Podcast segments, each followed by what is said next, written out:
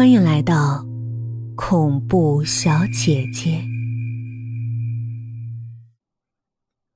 第二天，我到中午才苏醒，迷迷糊糊，浑身忽冷忽热的难受，像条漏气的破轮胎耷拉在床上。阿杰用电热杯烫了杯牛奶，扶我起来喂我喝。滚烫的奶液穿肠而过。我恢复一丝精气神儿。我们的储备粮耗光了，这是最后一盒纯牛奶。阿杰心疼说：“别去上班，你在家休息，我出去找朋友借钱。”找谁？阿杰一脸菜色，愣了一会儿说：“实在不行，把电脑抬到跳蚤市场卖了。”我流泪，小声抽泣。我们没朋友，除了人口普查，世界几乎遗忘了我们这种人。去年中秋，我妈大老远坐车来看我，一进出租屋就搂着我哭。妈心疼我，大概觉得我努力读书这么多年，拼命工作，每个月攒钱二百块寄回家，却闷在这种钢筋混凝土的小笼子里。棺材样大小，遭罪。我心下凄凄。没法子。刚毕业的大学生能做什么？没出校门，不知道社会的硬冷。假期打工，我做过销售、保险、礼仪。不希望再跟家里要钱。家里穷，供我读书十六年。爸妈的腰都弯了，脸上爬满了老树皮皱纹，心里压着四万多的欠债，真的好难。这世界有人住高楼，有人在深沟，有人光芒万丈，有人一身锈。世人千千万，我们的命如蝼蚁。阿杰家也糟糕。老家在广西农村大山里，穷的窝土房，打赤脚，啃玉米，一寨子小娃衣不遮体。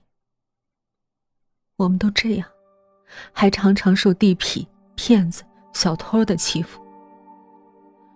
今年情人节那天，我们凑了三百块钱去步行街摆地摊儿，卖玫瑰花、巧克力。那晚发财了，纯利润居然有二百三十元。我和阿杰兴奋的抱成团儿，当街狂吻。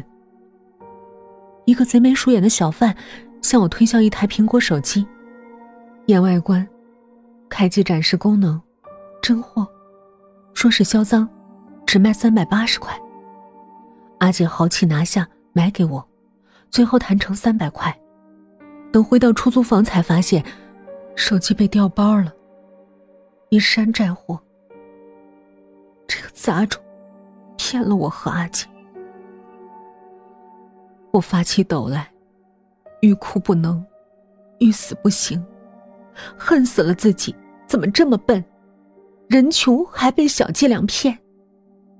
过几天，我们将面临交房租、交水电。我挣扎起床，拉住阿杰说：“我我不准你去买电脑，要不你出去跑跑广告单子，我上班顺便跟同事借点钱。下午我们去吃云吞。电脑是阿杰的命根子，我怎么都不会同意他贱价处理。晕乎乎到了公司。”我差不多晚了半天，破天荒的第一次。自从工作以来，我一直都是尽心尽力的认真负责，从没迟到早退过。无心加班倒是常事儿。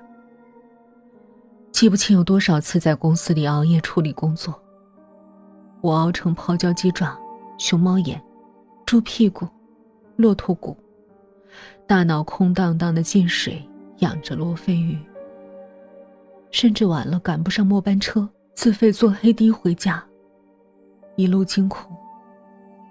直到下车，望见阿杰站在巷子口路灯下等我的身影，才松口气。我强撑着跟阿杰唠叨：“没事儿，我长得安全，兜里又没钱，不招坏蛋惦记。”我是色狼啊！阿杰坏笑着来抓我。有阿杰，就没恐惧。我很幸福，偶尔发发牢骚。我没太多的抱怨。如今世道艰难，我能理解城市里同行竞争惨烈，公司要生存也不容易。